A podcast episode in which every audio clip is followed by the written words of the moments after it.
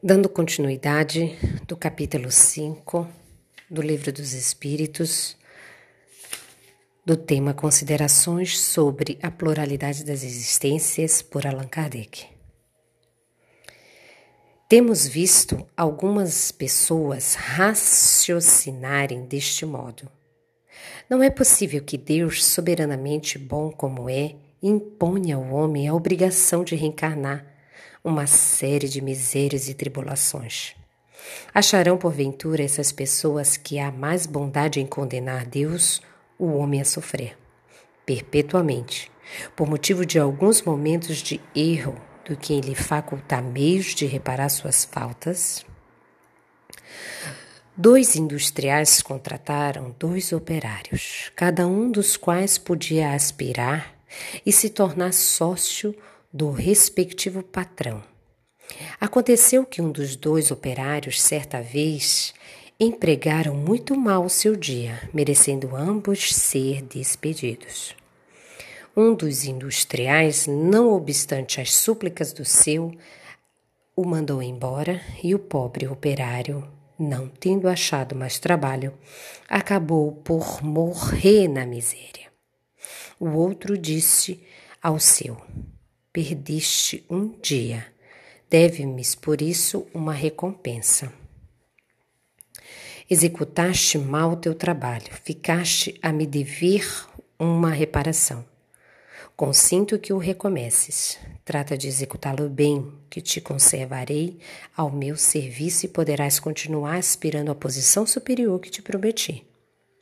Será preciso, perguntemos, qual dos industriais foi mais humano? Dar-se-á que Deus, que é a clemência, é a mesma, seja mais inexorável do que um homem? Alguma coisa de pungente há na ideia de que a nossa sorte fique para sempre decidida por efeito de alguns anos de provações, ainda quando de nós não tenha dependido atingirmos a perfeição ao passo de eminente consoladora, é a ideia oposta que nos permite a esperança. Assim, sem nos pronunciarmos pró ou contra a pluralidade das existências, sem preferirmos uma hipótese à outra, declaramos que se os homens, se aos homens fosse dado escolher, ninguém quereria o julgamento sem apelação. Disse um filósofo que se Deus não existisse, fora mister inventá-lo para a felicidade do gênero humano. Outro tanto se poderia dizer da pluralidade das existências. Mas, conforme atrás ponderamos, Deus não os pede permissão, nem consulta os nossos gostos, ou isto é, ou não é. Vejamos de que lado estão as probabilidades e encerraremos e encarecemos de outro ponto de vista o assunto, unicamente como estudo filosófico sempre abstraindo o ensino dos espíritos.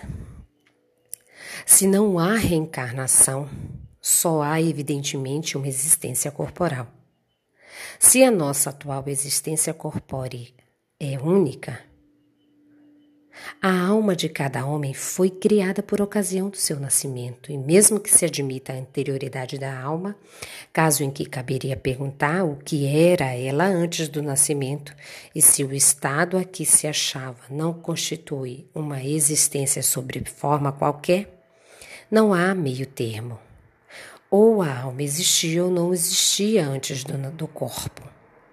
Se existir, qual a sua situação? Tinha ou não consciência de si mesma. Se não tinha, é que, quase como se não existisse. Se tinha individualidade, era progressiva ou estacionária. Num e noutro caso, a que grau chegar ao tomar o corpo?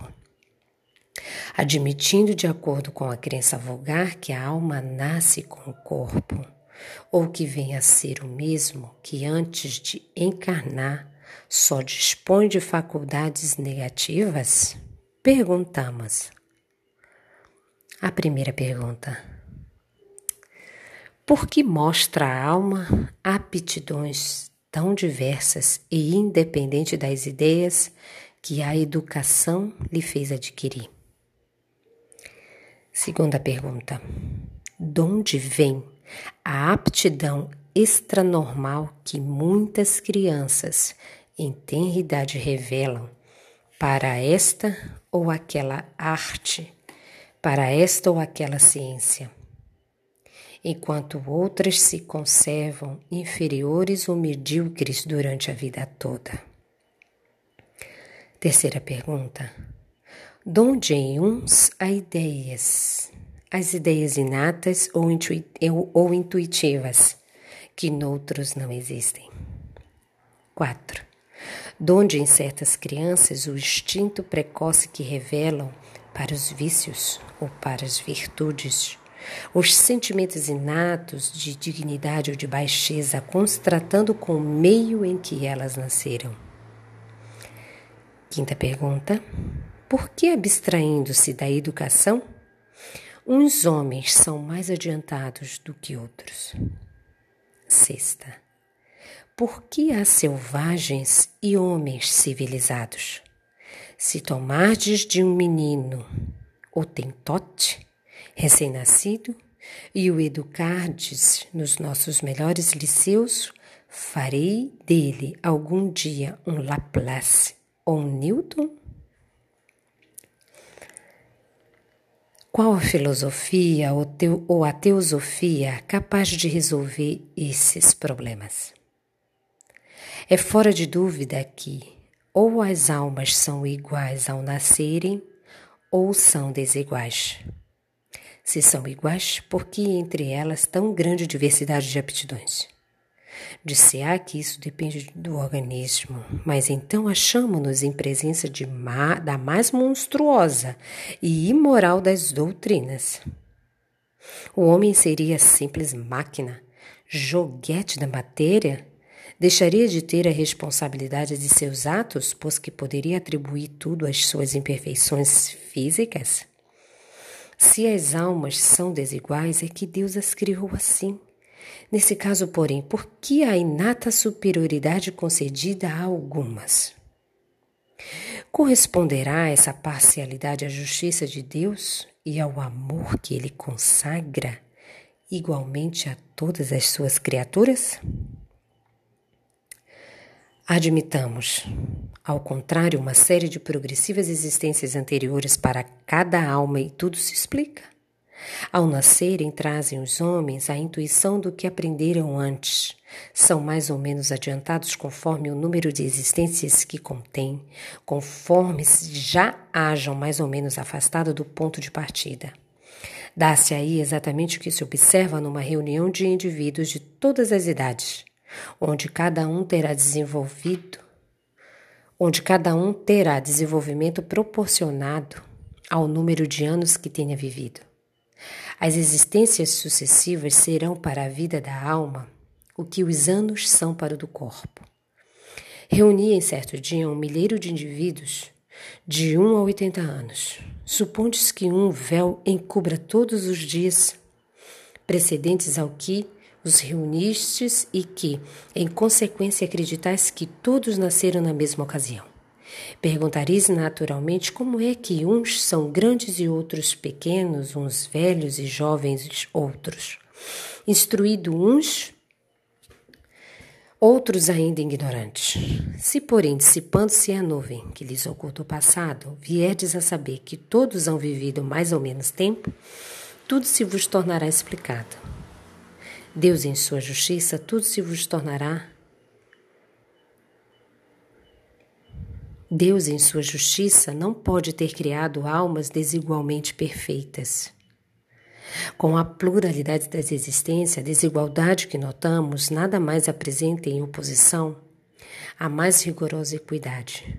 É que apenas vemos o presente e não o passado. A este raciocínio serve de base algum sistema alguma suposição gratuita. Não. Partimos de um fato patente e incontestável: a desigualdade das aptidões e do desenvolvimento intelectual. A moral que verificamos que nenhuma das teorias correntes o explica, ao passo que uma ou outra teoria lhe dá explicação simples, natural e lógica. Será racional preferir-se as que não explicam aquela que explica? À vista da sexta interrogação acima, dirão naturalmente que o Otentote é de raça inferior. Perguntaremos então se o Otentote é ou não um homem. Se é, por que a ele e à sua raça privou Deus de privilégios concedido à raça caucásica? Se não é, por que tentar fazê-lo cristão? A doutrina espírita tem mais amplitude do que tudo isso. Segundo ela, não há muitas espécies de homens. Há tão somente homens cujos espíritos estão mais ou menos atrasados, porém todos suscetíveis de progredir. Não é este princípio mais conforme a justiça de Deus? Vimos de apreciar a alma com relação ao seu passado e ao seu presente.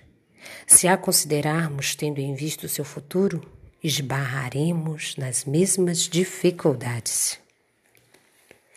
A primeira, se a nossa existência atual é que só ela decidirá da nossa sorte vindoura, quais na vida futura as posições respectivas do selvagem e do homem civilizado? Estarão no mesmo nível ou se acharão distanciados um do outro no tocante à soma da felicidade eterna que lhes caiba?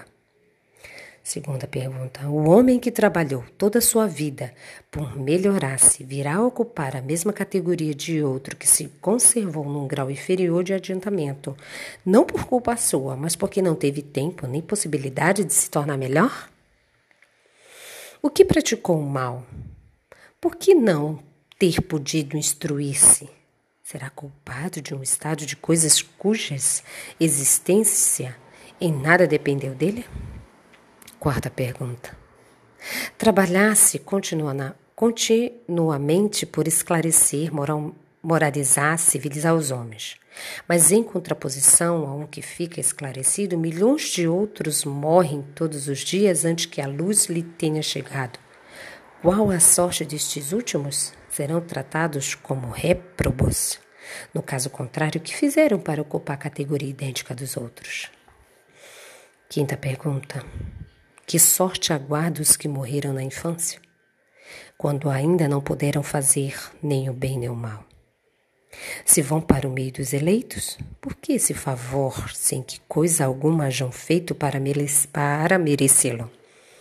Em virtude de que privilégios eles se veem isento das tribulações da vida?